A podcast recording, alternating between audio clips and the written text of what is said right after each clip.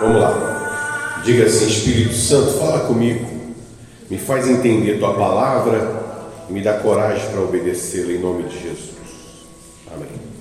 Salmo 73 diz assim: Deus é bom para com Israel, para com os de coração limpo. Amém? Quanto a mim, porém, quase me resvalaram os pés. Pouco faltou para que se desviassem os meus passos, pois eu invejava os arrogantes, ao ver a prosperidade dos perversos. Para eles não há preocupações, o seu corpo é sadio e nédio, não partilham das canseiras dos mortais, nem são afligidos como os outros homens. Daí a soberba que os cinge como um colar e a violência que os envolve como um manto. Os olhos saltam-lhes da gordura, do coração brotam-lhes fantasias, montejam e falam maliciosamente da opressão, falam com altivez. Contra os céus desandam a boca e a sua língua percorre a terra. Por isso, o seu povo se volta para eles. E os que têm por, e os que e os tem por fonte de que bebe a largos sorvos. Amém? Então você vê o salmista falando sobre a vida daqueles que não têm nenhum tipo de preocupação com Deus.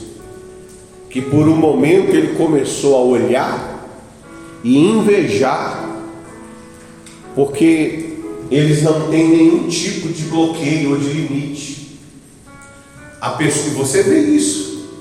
Há pessoas que ela, ela não para, ela não tem limite, ela é desenfreada. E o interessante, o interessante é que quando fala dessas pessoas, desse desenfreamento, dessa falta de limite, tudo isso é sempre para o mal. Todo, o, toda a falta de bloqueio é para o mal. A pessoa não respeita nada e não respeita ninguém. Então, essa propensão, essa liberdade que a pessoa diz que tem, ela tem liberdade apenas para o mal, para se destruir, para fazer violência, para ser orgulhosa, para projetar maldades, sempre para o lado negativo, para blasfemar do céu, para falar contra os céus, o que não é normal, porque o que é que vem do céu? Hã? Vem, vem o que é bom ou o que é ruim? Só vem coisa boa, do céu só vem bondade, do céu só vem provisão, do céu não vem morte, do céu não vem assassinato, do céu não vem escarneios, do céu não vem nada de negativo. Mas você vê que os ímpios, eles falam sem limite e blasfemam, falam mal até do céu, o que não seria normal. Aí continuando, é no, no 11, e diz: Como sabe Deus? Acaso há conhecimento no Altíssimo? Eis que são estes os ímpios, e sempre tranquilos aumentam suas riquezas. Com efeito, inutilmente conservei puro coração, lavei as mãos na inocência, pois de contínuo sou afligido, afligido e cada manhã castigado. Se eu pensara em falar tais palavras, já aí teria traído a geração de teus filhos. Em só refletir para compreender isso, achei muito pesada a tarefa para mim. Então, quando eu comecei a me comparar com os ímpios.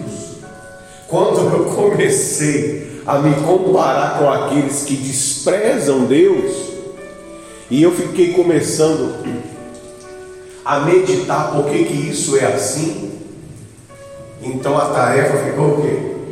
Pesada. Entender isso para mim foi difícil. Carregar esse entendimento, carregar como alguém pode desprezar Deus, para mim é o quê? Pesado, é difícil, eu não consigo.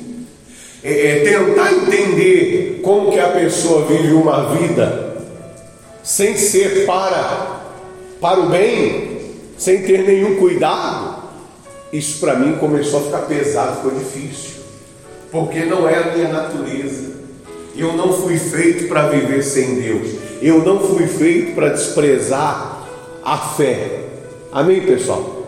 Até porque eu, eu fui formado por Deus. Até porque nós somos originados de Deus. Até porque nós somos uma centelha de Deus. Somos a criação dele. E quando nós pensamos em, em desprezá-lo, é como tentar viver sem o ar. É como é, dizer para o peixe que ele vai viver bem fora da água. Só de tentar entender isso, eu não tenho capacidade, não dá. Não dá para viver sem respirar. Amém? Não dá para viver sem ter ar nos pulmões. Não dá para o peixe viver fora da água. Aí pode viver alguns minutinhos, mas ele não foi feito para isso. Então, como que eu vou projetar uma vida sem ar? Como que eu vou, o peixe vai projetar uma vida sem estar dentro da água? Não, não, não dá, não, não, não tem cabimento na nossa, na nossa mente. Como que eu vou projetar a minha vida sem Deus? É como querer viver sem o ar. É como o peixe viver fora d'água. Eu não consigo. Isso para mim não tem como, é muito pesado. Eu não, não vou conseguir entender, não vou conseguir pensar nisso. Não fui feito para ser assim. Então, isso estava tendo um conflito dele, dentro dele. Como é que alguém pode viver assim? Como é que alguém pode ter essa, é, essa disposição em viver sem temer a Deus, sem respeitar a Deus? E aí, olha o que ele diz aqui, ó no, no 17: Até que entrei no santuário de Deus e atinei com o fim deles. Aí eu vi o fim. Amém? Eu entendi aonde isso vai levar. Tu certamente os pões em lugares escorregadios e os fazes cair na destruição. Como ficam de súbito assolados totalmente aniquilados de terror. Como ao sonho, quando se acorda, assim o Senhor ao despertares. Desprezas a imagem deles. Quando o coração se me amargou e as entranhas se me comoveram, eu estava embrutecido e ignorante. Era como um irracional a tua presença. Então você vê, quando, quando eu comecei a, a pensar nessas coisas e pensar que isso era bom, começar a, a, comparar a vida com Deus e a vida sem Deus, eu estava na presença de Deus como o que? Um irracional. Quando eu comecei a, fazer essa comparação, ela não é razoável, ela não tem racionalidade, ela não tem inteligência. Então, eu, eu atinei isso, eu comecei a entender isso, mas só quando eu entrei no santuário. Quando eu compareci diante de Deus, então a minha mente foi iluminada, foi elucidada, eu comecei a entender as coisas. E aí eu comecei a ver o fim de aonde vai chegar uma pessoa que vive projetando mal. Qual é o fim do ódio? Qual é o fim da mágoa? Qual é o fim da angústia? Qual é o fim da prostituição? Qual é o fim é, do adultério? Qual é o fim dessas coisas que dizem assim: você pode fazer tudo, e não tem aquela observação que tem a palavra de Deus. Você pode fazer tudo, mas nem tudo te convém. Não, isso não tem. É o contrário. Você pode tudo e você deve fazer tudo. Não tem uma observação de carinho, de zelo, de cuidado. Olha, embora você possa, nem tudo que você vai fazer vai te ajudar. Não vai te fazer bem. Eu aconselho que você não faça. Então, eu consegui entender. Porque às vezes a pessoa não entende. E a prova que as pessoas não entendem é que até hoje tem pessoas que pensam que para curtir a vida elas não podem buscar quem? A Deus. É, é para você ver como que a pessoa está inserida nesse salmo. Ela não quer ter limite. Ela não entende que o limite é o zelo de quem ama ela, de quem cuida dela. Então ela não quer ter freio. Ela quer viver absolutamente. Você lembra daquele rapaz lá, o filho pródigo? Ele queria viver dissolutamente. Ele queria viver do jeito que, que ele pudesse fazer tudo que ele quer, sem ter ninguém para dizer para ele: calma, isso aí não pode, isso aí não convém. Não, você tem que respeitar, você está na casa do seu pai, você tem regras, você tem que obedecer. Não, eu estou cansado disso. Eu quero viver a vida dissoluta. Eu quero viver a vida do meu jeito. Não, rapaz. Ah, aqui representa o reino de Deus. Para você viver no reino de Deus, você tem que seguir as regras. Aqui tem ordem, tem santidade, tem justiça, tem equidade. Aqui você não pode viver fazendo mal, você não pode mentir. Não, não, não, eu não vou fazer mal, não, eu quero fazer só tudo que me der na telha, sem ter que respeitar ninguém. E mesmo o pai tentando explicar para ele que não era assim, o que, que o mundo falou para ele? Vem para o abraço. Vem, pode vir. Não, pode vir. Aqui você pode fazer o que você quiser. Não há consequência. Aqui ninguém te julga. Aqui ninguém fala mal de você. Aqui todo mundo aceita você do jeito que você é. E aí ele, ele foi. Porque ele estava aqui igual esse rapaz. Ele não conseguia ver o fim das coisas. Ele não conseguia ver que essa vida não existe. Que essa vida é como nós falamos no começo, é como tentar viver sem ar. É como o peixe tentar viver fora da água. Ele não entendia isso, então ele foi. Mas olha no que deu se não for a misericórdia de Deus. Ele acabou com tudo que ele tinha, acabou com toda a vida dele. Vamos lá. E ele entrou nessa aqui, ó, caminhos escorregadios. Ele caiu na destruição. Ele se acabou por conta da decisão dele. Amém? Diz assim. É, 23. Todavia Estou sempre contigo. Tu me seguras pela minha mão direita. Tu me guias com o teu conselho. E depois me recebes na glória. Amém? Deus segura a gente pela mão direita. E ele, e ele guia através dos conselhos. Como o pai cuida de filho. Ele dá conselho, ele segura. Ele me ensina. E depois ele me recebe aonde? Na glória. Para que eu ande nesse mundo, para que eu viva nesse mundo, mas não só os dos cuidados de quem? De Deus.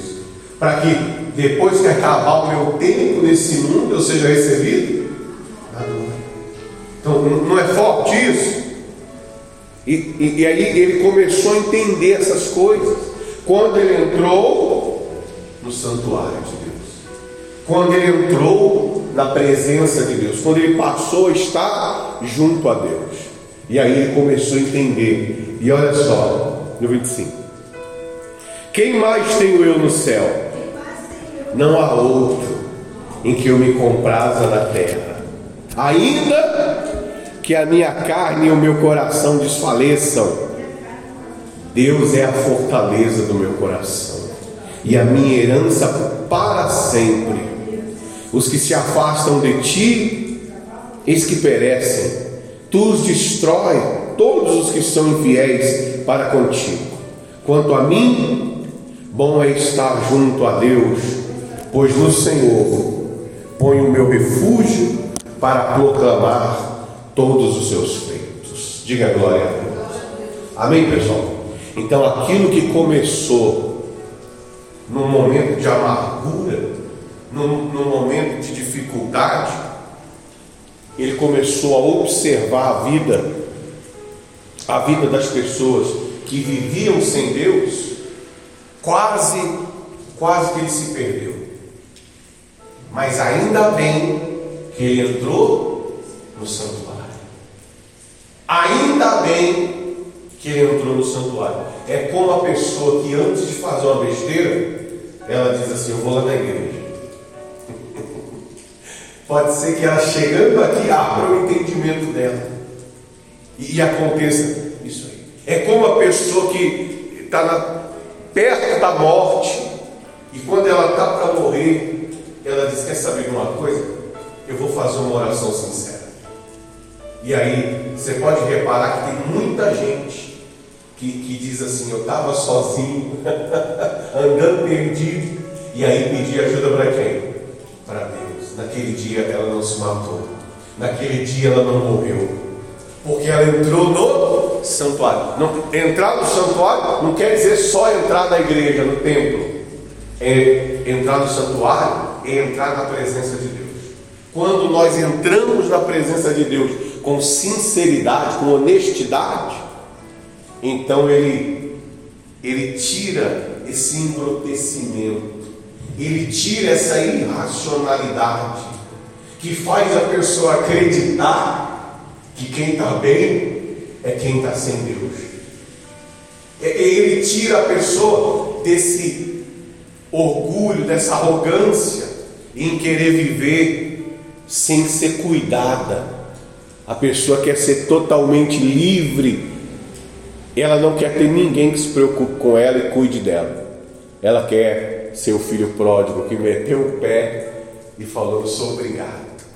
Da minha parte que cabe na herança, eu vou viver a vida do jeito que eu quero. Mas ele também entrou no santuário. Quando ele estava lá junto aos porcos, você pode ver que aconteceu isso aqui. Veio uma lucidez sobre a mente dele. Ele começou a ter lucidez. Porque ele falou: o que, que eu fiz? O que, que eu fiz da minha vida? Eu abandonei o cuidado, o zelo do meu pai. E olha, nem os empregados do meu pai são maltratados. Onde que eu estava com a cabeça em achar que alguém que vive na presença do meu pai não vive bem? Onde que eu estava na cabeça?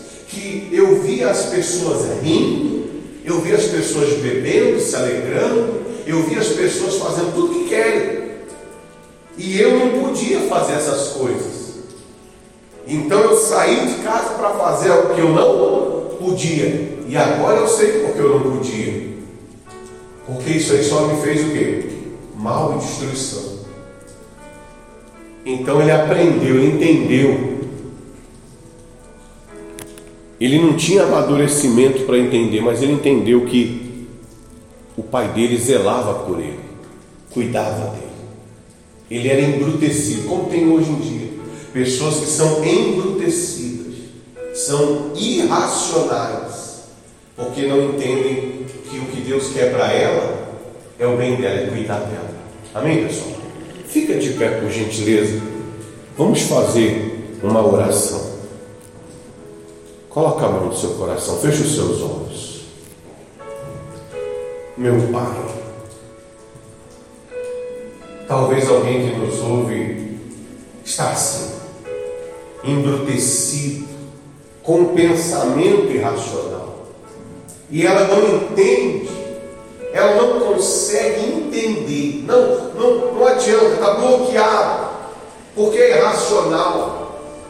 Ela não consegue racionalizar, ela não consegue prospectar, ver lá na frente que essa decisão de não confiar de abandonar os teus cuidados, essa decisão vai colocá-la em caminhos escorregadios, vai colocá-la em caminhos tortuosos, vai colocá-la junto a situações que vão fazê-la cair na destruição. Mas eu, eu clamo a Ti, eu clamo ao Senhor nesse momento. Vem com a Sua luz, vem com o Teu poder para dar entendimento, para dar visão, para fazê-la atinar, para fazê-la ver além, para fazê-la conseguir entender, comparar e entender que os teus caminhos são melhores, que o teu projeto sim é bom, que se ela confiar no Senhor, o Senhor vai guiá-la, como, como o Senhor disse através desse salmo, vai tomá-la pela mão direita e vai dar conselho, vai aconselhá-la como viver nesse mundo e depois recebê-la na tua glória. Ó oh, meu Pai, fala perceber o teu amor, o teu cuidado, pois nós entregamos nas tuas mãos, em nome de Jesus. Aleluia. Louvado seja Deus.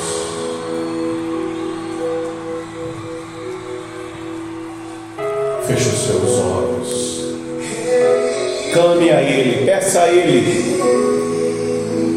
Fala para Ele: Eu quero estar no santuário, junto a Ti. Neste lugar, Tu és real. Vou me entregar. Vou me entregar totalmente.